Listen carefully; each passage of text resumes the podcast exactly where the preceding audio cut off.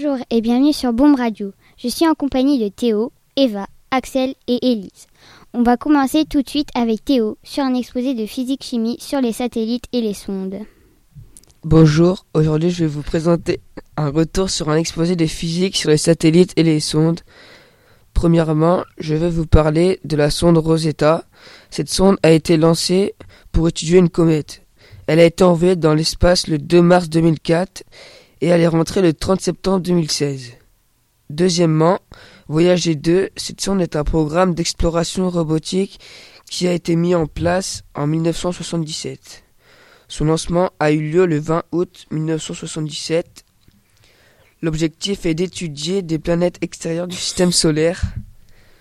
Troisièmement, je vais vous présenter un satellite, le KH9. Il a été produit aux États-Unis il a été lancé le 29 octobre 1974. Le but du KH9 est de photographier de vastes régions. Il n'y a pas eu beaucoup d'échecs pour le nombre de lancements. Un échec sur 20 lancements.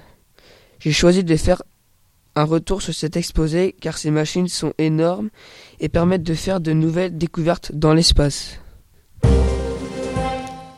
Merci beaucoup. Maintenant, passons à Eva sur les régionales d'AS Foot Bonjour à tous. Le mercredi 8 mars, les joueuses de l'AS Footfi se sont qualifiées pour les régionales avec un score de 4 à 2.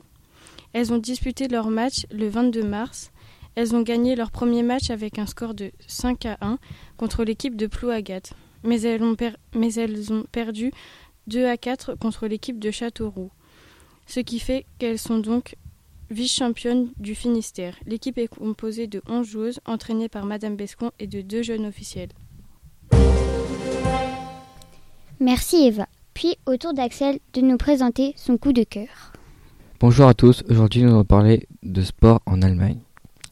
Alors il y a maintenant deux mois, une judokate allemande a créé sa propre technique de judo. Cette technique de judo consiste à prendre la manche du bras de son adversaire avec ses deux mains et passer sa tête sous le bras de l'adversaire, ensuite lui faire un croche-pied.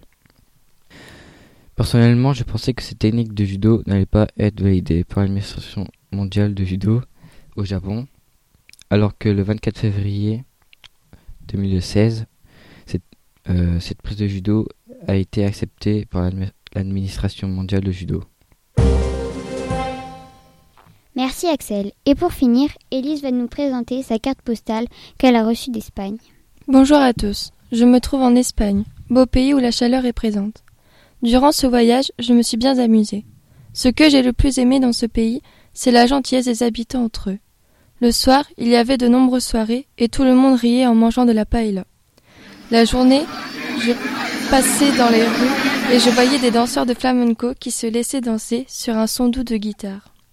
L'après-midi, je restais au bord de l'eau, profiter du soleil. Je vous conseille d'y aller, c'est un magnifique pays. Voilà, et maintenant c'est la fin de cette émission. Merci aux chroniqueurs. Au revoir.